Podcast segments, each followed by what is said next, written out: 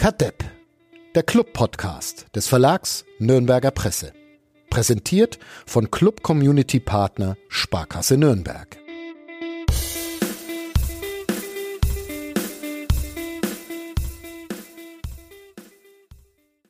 Eigentlich hätte der erste FC Nürnberg Fußball spielen sollen an diesem Wochenende gegen Holstein Kiel hat er aber nicht, weil die KSV Holstein in die häusliche Quarantäne musste.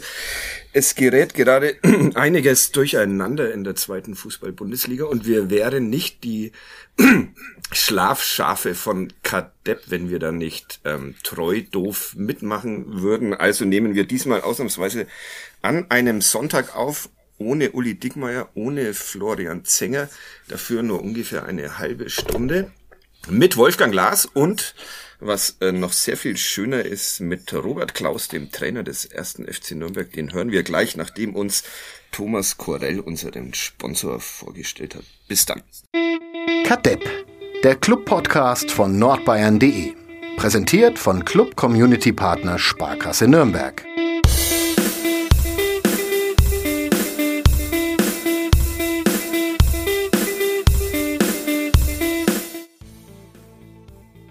Robert Klaus, guten Morgen. Guten Morgen.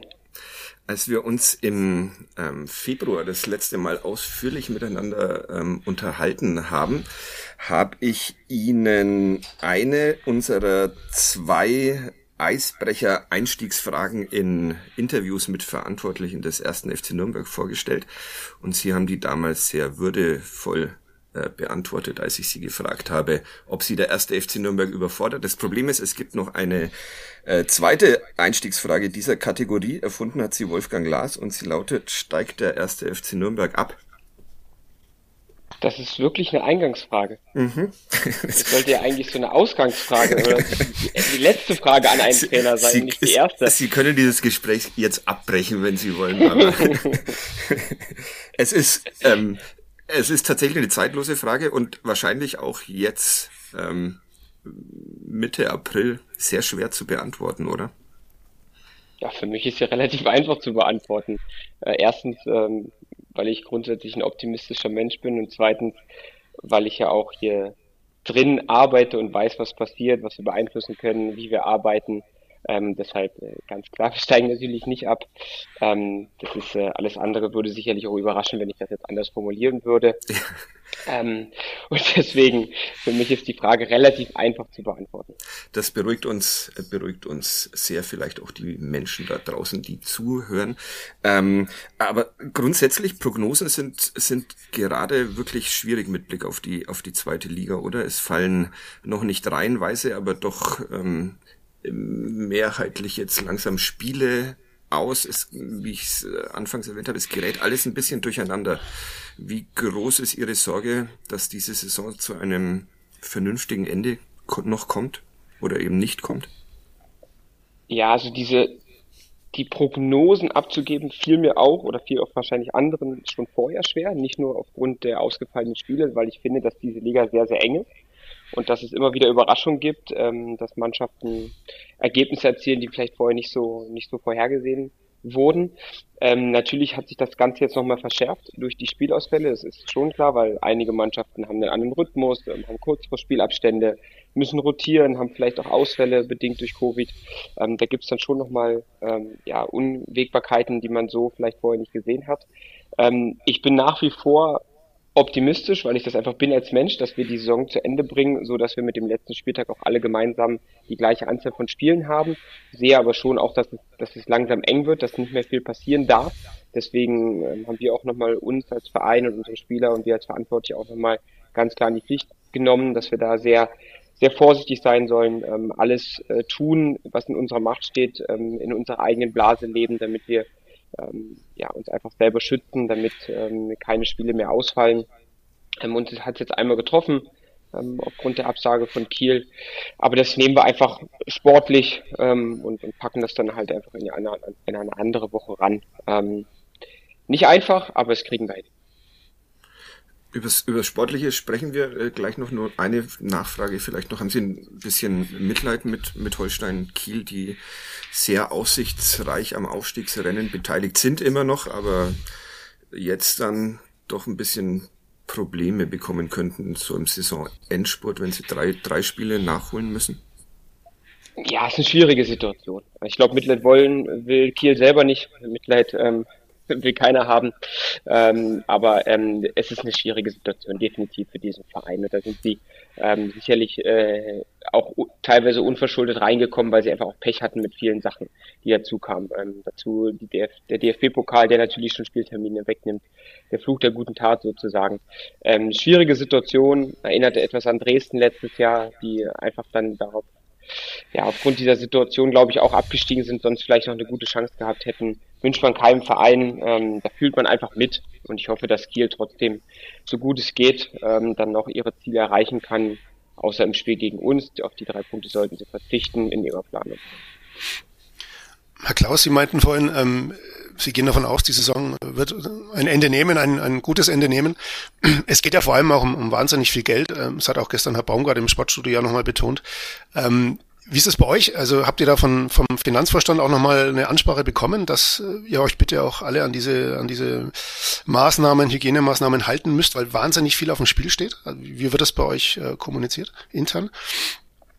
Ja, also bei uns intern geht's geht's nicht ums Geld, sondern da geht's einfach darum, dass wir spielen wollen und dass wir uns an die Regeln halten und dementsprechend dann einfach auch alles, alles dafür tun, dass wir die Saison zu Ende bringen. Natürlich ist das übergeordnete Ziel oder das übergeordnete Thema ist natürlich Geld, Fernsehgeld, was da auf dem Spiel steht, wenn die Saison abgebrochen werden müsste. Aber das ist nichts, was jetzt wir als Trainerteam oder als Mannschaft ähm, dort dort in unserem in unserem Kalkül haben, sondern wir gehen, wir wollen einfach spielen, wir wollen die Saison gutes Gehen zu Ende bringen, wir wollen ähm, einen vernünftigen Spielplan haben, einen vernünftigen Rhythmus haben, dass wir die Belastung steuern können und nicht in den letzten zwei Wochen noch fünf Spiele offen haben. Das ist halt das ist das Schwierige, was aus unserer Sicht da ist. Natürlich dieses Finanzthema ist für den Verein relevant, für mich als Trainer ist, geht es eher um Belastungssteuerung, vernünftige Abläufe, ähm, Rhythmus. Bisher sind Sie, sind Sie, Sie haben es erwähnt, ganz gut äh, durch die, durch die Saison gekommen, zumindest was, was dieses ähm, Thema betrifft. Was, was so ein Dauerbegleiter ist, waren ähm, wieder mal die, die sportlichen, sportlichen Sorgen.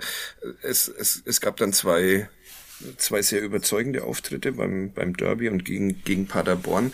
Ähm, wie gehen Sie dann damit um, dass, dass dann in Würzburg wieder so ein, so ein Rückschlag in der, in der Leistung zustande kommt? Sind Sie da verzweifelt oder sind Sie inzwischen schon so weit, dass Sie, dass Sie damit rechnen? Und, und ja, wie erklären Sie sich die, diese, diesen Auftritt dann nach den beiden vorherigen Spielen?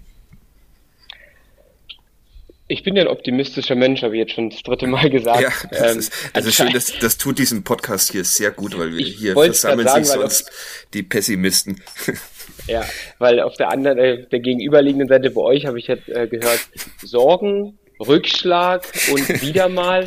Also wenn ich jetzt einfach nur so die Key-Wörter rausnehmen würde aus der Frage, dann müsste man denken, wir sind ähm, in der fünften Liga mit drei Punkten abgeschlagen letzter. Mhm. Ähm, wir haben jetzt von drei Spielen zwei überzeugend gemacht, eins nicht. Das sind zwei Drittel gut, ein Drittel nicht gut.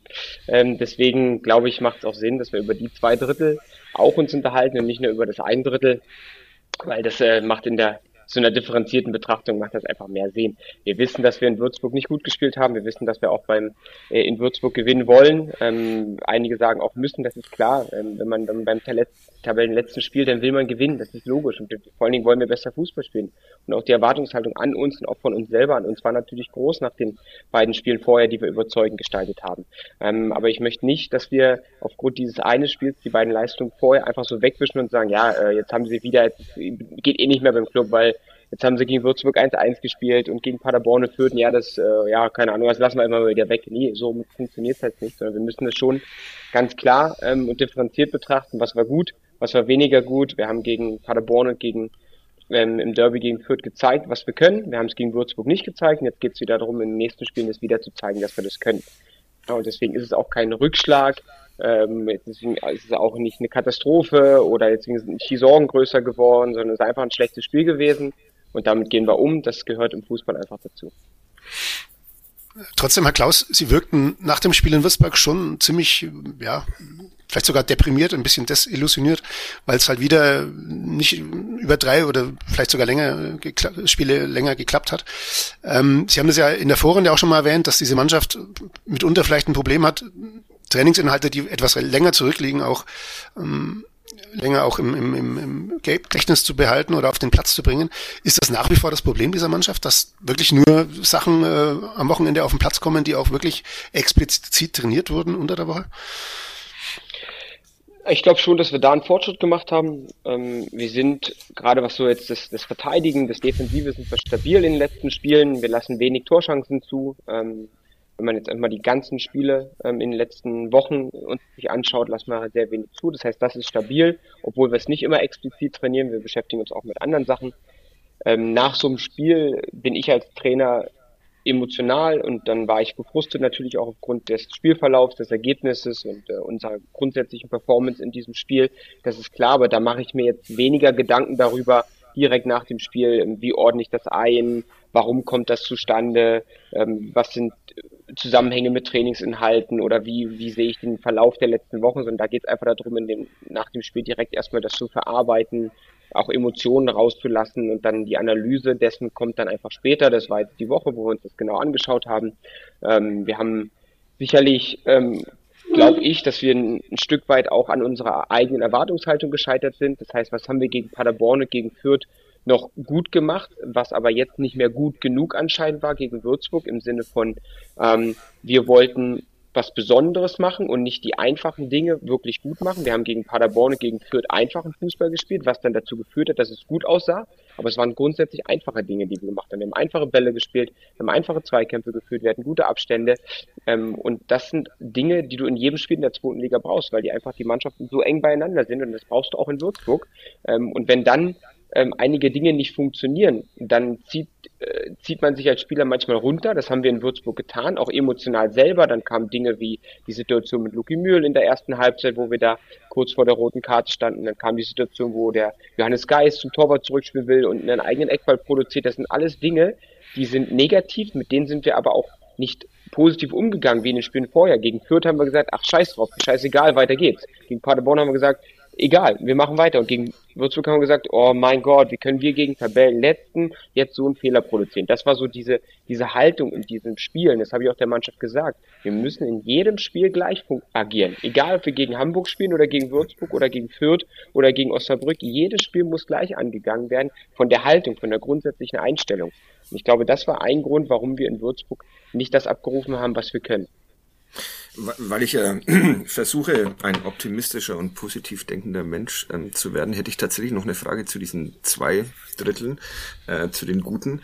Äh, ähm, äh, es wurde danach auch hier bei uns im, im, Podcast durch unseren Kollegen Florian Zenger, der normalerweise für die seriösen Fragen und Antworten hier ähm, zuständig ist, ähm, viel über das äh, Drachenviereck äh, gesprochen und die enorme Steigerung der intensiven Läufe der, der Sprints beim ersten FC Nürnberg nach dieser Umstellung.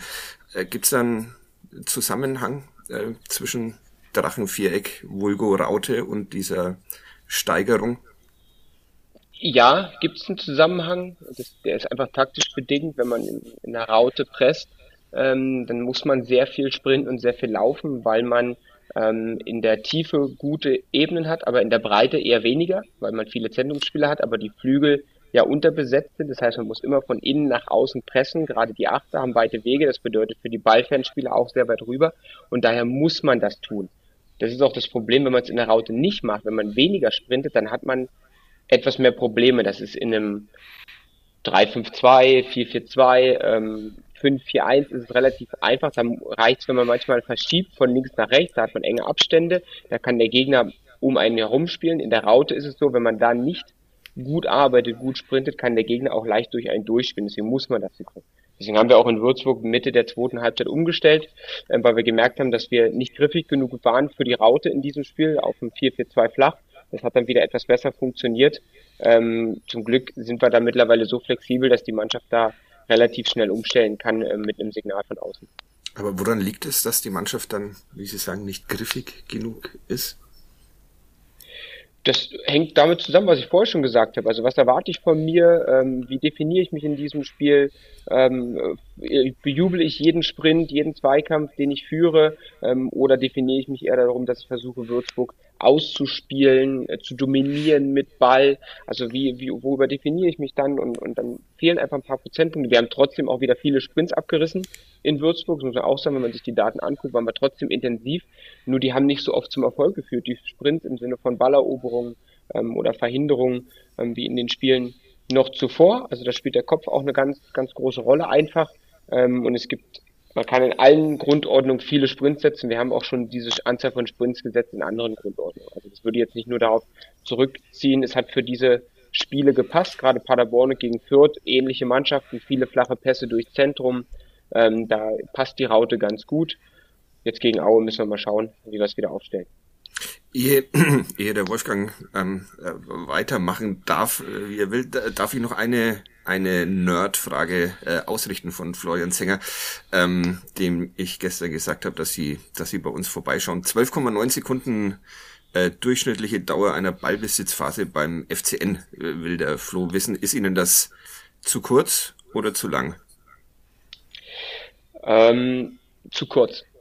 Also mir geht es nicht um Zeiten ähm, so grundsätzlich, sondern eher um, um, darum, um die Qualität des Ballbesitzes. Wo haben wir Ballbesitz? Mir bringt nichts, wenn wir 30 Sekunden Ballbesitz in der letzten Kette haben und permanent von links nach rechts spielen. Das, das bringt mir nichts. Ich möchte, dass meine Mannschaft qualitativen Ballbesitz hat. Das heißt, in den gefährlichen Zonen des Gegners, ähm, also im Mitteldrittel oder im letzten Drittel, dass wir dort den Gegner zu laufen bekommen. Ähm, je, je höher die die Anzahl ist, wie länger wir am Ball sind, desto eher ist die Chance da, dass der Gegner auch mal ins Laufen bekommt, desto besser können wir auch das Gegenpressing vorbereiten. Ähm, wenn wir zu früh den Ball weggeben, sind wir nicht gut gestaffelt für die Umschaltphasen. Deswegen äh, ist es wichtig, dass man dort eine gewisse Stabilität aufbaut in den gefährlichen Zonen des Gegners und ich würde mir schon wünschen, dass wir etwas länger und etwas klarer am Ball sind. Wir haben noch zu einfache Ballverluste. So, Wolfgang, jetzt äh, kriegen wir einen Übergang hin. äh, wir waren beim Positivismus, äh, glaube ich. Ich nehme nochmal Bezug auf die Antwort von vorhin. Ähm, der Club steigt natürlich nicht ab. Würde bedeuten, dass der Club auch nächstes Jahr in der zweiten Liga spielen wird, ähm, die eine sehr komplizierte zweite Liga werden könnte, wenn man sich so die, die möglichen Auf- und Absteiger anschaut aus der ersten Liga. Ähm, Herr Klaus, spielt der Club nächstes Jahr um den Aufstieg mit? Wir wollen ja positiv sein. das klingt aber eher ja. wahnsinnig. Ja, vor allen Dingen, vor allen Dingen ist es, ist es passt noch nicht in, in die Zeit rein, weil wir haben jetzt den 18. April, wir haben noch sechs Spiele. Es geht aktuell nur um die aktuelle Saison. Also das ist ähm, für die nächste Saison äh, mache ich mir dann zusammen mit Dieter Hecking und Rebbe machen wir uns dann im Mai Gedanken, wie wir es angehen. Ähm, kann aber jetzt schon mal sagen, wir werden keine wahnwitzigen Ziele raushauen. Äh, aber geplant wird diese Saison wahrscheinlich jetzt jetzt äh, schon. Deshalb hat ja ähm, Herr Rebbe seine, sein Amt schon angetreten am, am Pfalzner Weiher so ganz grundsätzlich. Wie sehr sind Sie denn involviert in, in äh, Sachen äh, Transfers, äh, Planung der neuen Saison? Das heißt ja einerseits immer, äh, der, ein Verein soll sich unabhängig machen von, von, von Trainern, was so seine Personalplanung äh, betrifft. Andererseits ähm, arbeiten Sie täglich mit der Mannschaft und, und äh, sehen wahrscheinlich am besten, wo Handlungsbedarf besteht. Also wie, wie sieht denn da Ihre Arbeitsteilung aus am Pfalzerweiher? Ja, natürlich wird schon, wird schon was vorbereitet im Hintergrund, das ist klar. Ähm, es geht ja nicht nur um Tagesgeschäft immer. Ähm, ich bin fürs Tagesgeschäft zuständig, ich bin involviert. Ähm, ich habe da auch ab und zu mal einen Termin mit dabei, wo ich, wo ich, wo mein Rat gefragt ist, wo ich meine Meinung abgebe, wo wir diskutieren, das ist klar, aber viele Sachen laufen auch so ab, dass ich weiß, dass da meine Hilfe nicht immer gefragt ist, weil wir eine sehr ähnliche Idee haben von Spielern, von Planung, von, äh, von der Mannschaft. Ähm, die Mannschaft wird zusammengestellt, natürlich immer in Absprache mit dem Trainer, aber da ist natürlich von Vorteil, dass der Sportvorstand, der Sportdirektor die gleiche Idee wie der Trainer haben und deshalb auch der Trainer verpflichtet wurde. Und wenn das der Fall ist, das haben wir im Moment hier äh, äh, in Nürnberg, dann, dann hilft es natürlich. Der Dieter Hecking hatte eine ganz klare Idee, wie seine Mannschaft aussehen soll, wie seine Mannschaft Fußball spielen soll und dafür hat er den Trainer gesucht und deswegen ist es jetzt auch relativ einfach, ähm, für uns zu sagen, ja, das sind die Spieler, die wir wollen, das sind die Spieler, die wir nicht wollen und so wollen wir uns das Gesicht der Mannschaft sehen. Deswegen haben wir da auch nicht so viele Dinge, wo wir immer kontrovers diskutieren müssen, weil es relativ klar ist, weil er mich dafür auch verpflichtet hat, dass ich die Art von Fußball mit den Spielern spiele. Muss ich jetzt trotzdem nochmal zurückkommen auf meine Frage? Ähm, ähm, die, die Mannschaft wird ja in, in großen Teilen so zusammenbleiben. Das heißt, sie, sie werden auch in großen Teilen wieder mit dieser Mannschaft nächste Saison arbeiten. Ist diese Mannschaft aus Ihrer Sicht noch äh, entwicklungsfähig? Also hat diese Mannschaft noch äh, das Potenzial, auch einen Schritt nach vorn zu machen in ihrer Entwicklung? Natürlich. Wir haben, äh, wenn man sich mal die Daten anguckt, äh, wir haben, sind in Deutschland unter den 36 ersten Zweitligavereinen unter den Top 3, was die Einsatzzeiten von äh, deutschen U21-Spielern betrifft. Also da muss ja Potenzial da sein. Wir haben eine sehr, sehr junge Mannschaft und die steht auch regelmäßig auf dem Platz. Die Spieler, die sind nicht nur da und trainieren mit, sondern die sind auf dem Platz. Und da erhoffen wir uns schon äh, noch den ein oder anderen Schritt von den Spielern. Und da sind wir auch relativ klar in unserer Idee davon und was die noch können und was die, und da sind wir auch klar in unseren Anforderungen, dass diese Spieler sich noch entwickeln müssen. Aber das ist der Weg, den wir auch gehen wollen. Wir haben ähm, eine junge Mannschaft und die wollen wir entwickeln. Ganz einfach, ganz, relativ einfach formuliert. Haben Sie sich so kompliziert vorgestellt? Oder ist es überhaupt nicht kompliziert und nur ja und, wir ja oberflächlichen Betrachter denken, dass das ja ja und nein nein, ähm, die Arbeit mit der Mannschaft macht total Spaß. Das habe ich mir genauso vorgestellt. Die Arbeit mit Dieter Hacking macht total viel Spaß. Ähm, genauso habe ich es mir vorgestellt, auch hier im Verein. Ähm, ich habe mir nicht so vorgestellt, dass wir gar keine Fans die ganze Saison haben. Das ist, macht das Ganze etwas komplizierter. Ähm, ich bin schon vorausgegangen, dass ich hierher komme und dann nach einer gewissen Zeit mal wieder in einem gut besuchten Max-Morlock-Stadion stehe ähm, ich habe mir nicht ganz so, ich habe es mir nicht ganz so kompliziert vorgestellt, dass, äh, dass der, das Umfeld, ähm, da meine ich euch ja mit und auch alle anderen. ich habe es befürchtet. batsch, batsch. Jetzt dass, kommt's. Dass, äh, dass ihr immer das Glas halb leer habt ja, das ist, das habe ich nicht ganz so mir vorgestellt, ähm, aber auch das lässt mich wachsen als Trainer und äh, macht, stellt mir vor Herausforderungen und damit kann ich gut umgehen. Also das äh, bereitet mir jetzt keine schlaflosen Nächte, ähm, aber das habe ich mir jetzt nicht ganz so vorgestellt. Ich dachte schon, dass hier alle sagen, jawohl und wir packen an und wir gehen voran und der Club, der schafft und der packt und nicht, uh, Mensch, 1-1, uh, ah, mm, oh Gott. wir, wir machen das, das zu unserer Verteidigung, wir machen das jetzt allerdings auch schon drei Jahre mit, da ist es dann manchmal ein bisschen. Beru Berufs-, ihr seid Berufspessimisten. Ja, wir wurden, wir wurden vom ersten FC Nürnberg ja. zu diesen, zu diesen ja, gemacht. Okay. Ja, da kann ich ja nichts für. Nein, ich kann, ich kann es, also mein Spaß beiseite. Ja, also ich habe das ja schon gesagt, ich kann das komplett verstehen. Ich kann die Zuschauer verstehen, die ähm, äh, die Fans verstehen, die die JournalistInnen, ZuschauerInnen. Ich will mir jetzt angewöhnen zu gendern. Ja, sehr gute Idee. Ja, wir, haben wir uns Fuß tatsächlich auch vorgenommen, wir machen es noch viel zu selten. Wir ja, ich auch, weil im Fußball ja. ist es echt schwer, weil man halt nur mit Männern zu tun hat, ja. ist es echt schwer. Aber ich äh, habe mir fest vorgenommen ähm, zu gendern, deswegen also die ZuschauerInnen und die ähm, JournalistInnen äh, und die MitarbeiterInnen hier ähm, sind natürlich Kummer gewohnt, das ist mir auch klar. Die haben mir zwei Jahre lang richtig Scheiße erlebt ähm, und wir werden das nicht innerhalb von einem halben oder von einem Jahr alles komplett ähm, wieder ändern und, und alles ins Positive drehen. Aber wir, wir wollen das einfach schaffen hier. Wir wollen Zeichen setzen, wir wollen Schritt für Schritt die richtigen Stellschrauben anpacken in der Mannschaft, im Umfeld, ähm, um den Verein herum wollen wir wieder diesen Verein auch in ein richtiges Licht drücken, wo er hingehört, weil der Verein ist positiv, der Verein kann was. Der Verein wird auch positiv außerhalb von Nürnberg gesehen und wir wollen dieses Bild von diesem Verein, von dieser Mannschaft einfach ändern, aber das kostet Zeit. Genauso wie der Club nicht innerhalb von drei Monaten ähm, von der ersten in, äh, Liga bis äh, in die Relegation zur dritten Liga gekommen ist, sondern innerhalb von zwei Jahren wird es auch wieder dauern, diesen Club in, wieder dahin zu führen, dass er wieder positiv wahrgenommen wird und wieder guten Fußball spielt. Das kostet einfach Zeit, die hat man im Fußball heutzutage als Trainer, als Sportverstand, als Sportdirektor, als Spieler nicht, aber die Zeit müssen wir uns erkaufen mit äh, kurzfristigen Dingen, mit ähm, einzelnen Momenten, die wir uns immer wiederholen und dann werden wir nach und nach über eine gewisse Konstanz äh, auch hier Erfolg reinbringen.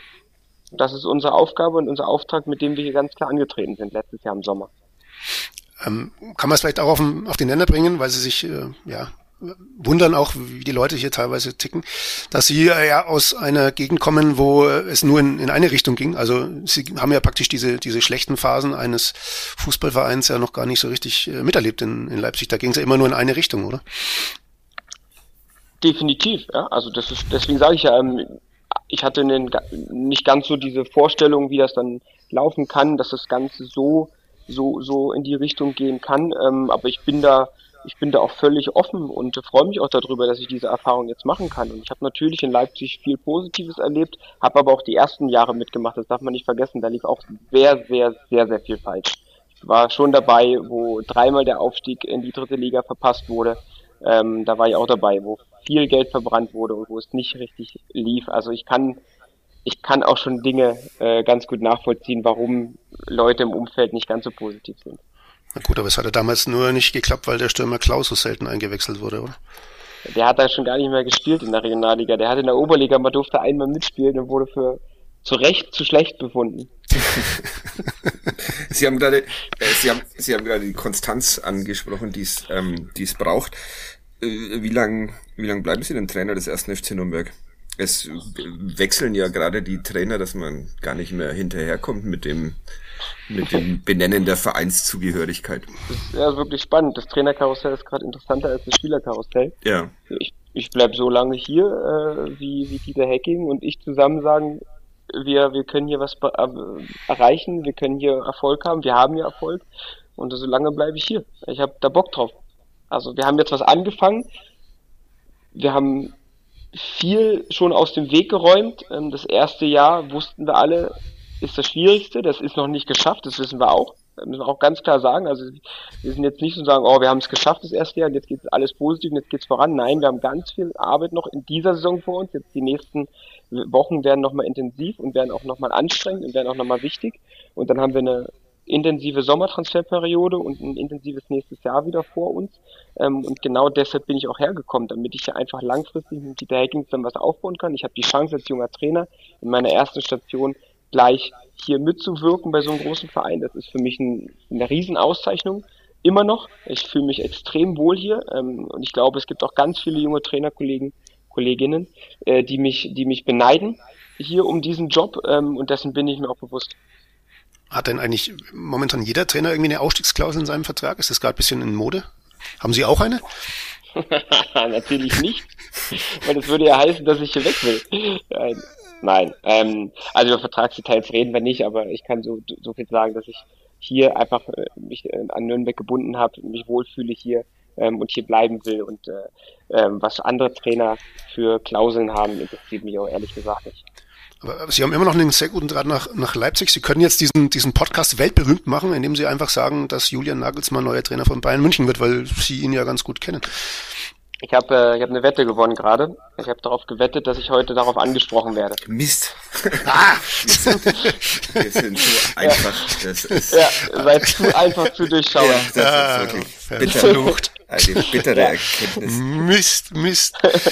Ich habe keine Ahnung. Und ich, das ist auch wirklich, das ist auch nicht meine Baustelle. Müsste in Leipzig oder in München nachfragen, was da passiert. Dann, dann nochmal. Ich liege genau dazwischen auf der Hälfte der Strecke. in Nürnberg. Da wir die Frage offenbar nicht äh, beantworten ähm, werden, heute nochmal noch mal eine andere, weil Sie gesagt haben, es gibt viele Kolleginnen, die, die Sie beneiden um ihren, um ihren Job. Wie, wie blendet man denn in dieser täglichen Arbeit aus als, als junger Trainer dass so dieser erste große Karriereschritt auch komplett schief gehen kann und man dann vielleicht nie wieder eine Anstellung auf diesem Niveau bekommt. Ja, das ist sicherlich auch einigen äh, KollegenInnen vor, von mir schon vorher passiert ähm, und das kann man nie komplett ausblenden. Natürlich spielt man Szenarien im Kopf durch, Best-Case-Szenario, Worst-Case-Szenario, alles was da drin liegt ähm, vorher, bevor man herkommt, auch währenddessen. Das ist normal, das gehört auch dazu. Nur wenn man immer nur ans Negative denkt, dann wird man nicht Erfolg haben, sondern es geht darum, die Chance zu ergreifen, die Chance zu nutzen. Ähm, und ich kann es ja selber beeinflussen. Also darum geht's ja. Was kann ich beeinflussen mit meiner Arbeit? Und wenn ich davon überzeugt bin, dass ich hier gute Arbeit leisten kann, dann sehe ich natürlich eher die Chance als das Risiko. Und ich glaube, auch nur dann wird man in seinem Leben Erfolg haben, ob das im privaten ist oder im beruflichen. Ähm, und so sind auch alle anderen äh, Trainer vor mir sicherlich auch rangegangen an die Aufgabe und bei vielen hat es ja auch funktioniert und man sollte auch die positiven Beispiele sich einfach mal anschauen und nicht nur immer die negativen. Und ich glaube auch, ähm, jetzt nicht für, für, für mich gesprochen, sondern auch für, für andere Trainer, dass die auch ähm, Spaß in ihrem Job haben, wenn sie nicht in der zweiten oder ersten Liga arbeiten, sondern im Nachwuchsbereich, in der dritten Liga, in der vierten Liga. Da gibt es beim DFB, in Verbänden, da gibt es extrem tolle Trainerjobs und man kann immer wieder ja auch zurückkommen in, in diesen Bereich, wenn man davon von, von sich überzeugt ist. Und einige werden auch sicherlich gesagt haben, für mich ist es nichts Profibereich. Und es kann auch bei mir noch kommen, dass ich irgendwann sage, boah, nee, reicht mir. Im Moment bin ich äh, extrem weit davon entfernt, weil es mir total viel Spaß macht. Fühlen Sie sich etabliert als, als Trainer schon? Nein. Ich habe noch nicht mal meine erste Saison rum. Da bin ich auch noch ganz weit weg davon, etablierter Trainer zu. Ich bin ein Trainer, der schon Erfahrung als Trainer hat, weil ich lange schon Trainer bin, aber ich habe keine Erfahrung im Profibereich und bin da noch sehr weit weg und das äh, merke ich auch immer wieder, wenn ich mich mit Trainerkollegen austausche ähm, oder auch beim Spiel wieder. Viele Dinge erlebe ich zum ersten Mal, ähm, in, in, aktuell immer noch. Ja, also ich habe noch nie in Aue gespielt als Trainer. Also im Profibereich. Ja. Das heißt, die ganzen, viele Stadien sind für mich auch noch neu. Also wenn ich steige aus dem Bus manchmal und ich weiß nicht, wo, es, wo der Weg zur Kabine ist. Daran sehe ich immer, dass ich, oh, dass ich noch ein Frischling bin. Früher wurden hier mal Spieler verpflichtet, äh, nur weil sie mal im Winter in Aue gespielt haben und wissen, wie es dazugeht. Zum Glück haben wir April. Kennen Sie Robert Koch noch? Ja. Ja, ich habe, äh, ich meine den Stürmer, der äh, aus, aus Dresden kommt. Ja. Äh, der hier mal Stürmer? war. Genau, ja. Ja. Ja, also ursprünglich, ursprünglich war er mal Stürmer. Er wurde dann umfunktioniert, aber ursprünglich äh, war er mal ein Stürmer. Alleskönner, ein Alleskönner. Und, und Torschützenkönig in der äh, Oberliga, NOV Oberliga Süd, da habe ich gegen ihn gespielt. Also wir haben gegeneinander gespielt, öfter. Da war er noch bei Borea Dresden. Die, die 500.000 Euro Frage, ähm, wo spielt Robert Koch heute? Ich glaube, er hat die Karriere beendet, war aber zuletzt bei Oberlausitz bei Gersdorf aktiv. FV Eintracht Niski. Spielt er noch? Hat er wieder angefangen? ich glaube, er ist, äh, Okay. Ja. Wer weil war er war vorher in Neugersdorf, glaube ich, weil er aus der Ecke da irgendwo stammt. In der Oberlausitz und Niski ist ja auch nicht weit entfernt von Neugersdorf. Aber Sie haben gegen Robert Koch gespielt. Ja, der ist der Jahrgang 85, glaube ich, oder 86. Ich bin 84er Jahrgang. Wir haben in der Oberliga NOV Süd gegeneinander gespielt. Wow. Nicht nur einmal. Hm. Fadi, Fadi, was sagst du jetzt? Ja, ich bin, ich bin, ich bin platt, ähm, begeistert. Einer meiner Lieblingsspieler, Robert Koch, aber damit war ich in, in Nürnberg, in Nürnberg sehr alleine. Das ist, ich kriege regelmäßig noch, noch ähm, äh, Fotografien zugeschickt, äh, wo Zeitungsartikel ähm, abfotografiert werden, wo Robert Koch von den NZ-Kollegen mal wieder eine Sex, Schulnote 6 bekommen hat nach irgendwelchen Spielen. Deshalb, ähm, naja. Wolfgang, Hast du noch Fragen? Ich glaube, Herr Klaus, Sie müssen irgendwann jetzt mal wirklich arbeiten. Jupp. Was, was, steht, die Arbeit wieder was, was steht heute noch an? 13 Uhr Training. Ähm, ich habe jetzt um 11.30 Uhr mit meinem Trainerteam die Besprechung des Trainings. Ähm, welcher, Tra welcher Spieler ist voll einsatzfähig, wo müssen wir dosieren, wie können wir die Inhalte, die wir heute vorhaben, das Training ist schon geplant, aber wer macht was, wer hat welche Aufgaben. Also eine ganz klassische Trainingsbesprechung machen wir jetzt immer 90 Minuten vorher. Ähm, und dann geht's dran, hat jeder seine Aufgaben direkt vor dem Training. Und dann geht's los. Werden wir Robin Hack sehen in Aue am Dienstag? Ja, ob auf dem Platz, weiß ich noch nicht, aber ihr werdet ihn sehen. Sehr schön, vielen Dank. Wir haben gelernt, Kadepp wird in ein paar Wochen oder Monaten der Optimismus-Podcast bei nordbayern.de sein wird. Realismus würde mir schon reichen. Okay. dann, dann versuchen wir uns erstmal an, an dieser Übung und schauen, ob sie gelingt. Äh, Robert Klaus, vielen, vielen Dank für die Zeit. Wolfgang, auch ja. dir vielen Dank. Und äh, wir hören uns am Mittwoch wieder, nachdem der erste FC Nürnberg das Auswärtsspiel in Aue gewonnen hat. Habe ich das jetzt richtig gemacht? Aue ist schwer, gerade ähm, unter Flutlicht zu Hause sind sie schon sehr heimstark. Aber ich gehe von aus, dass wir dort ein ordentliches Spiel abliefern und was Zählbares mit hier nach Franken bringen. No, das war jetzt aber wenig optimistisch, aber. Das naja, war realistisch. Auch Sie können noch. Ach so, gut. Dann eine realistische Woche wünsche ich bis Mittwoch. Vielen Dank. Vielen Dank. Ciao. Tschüss. Ciao.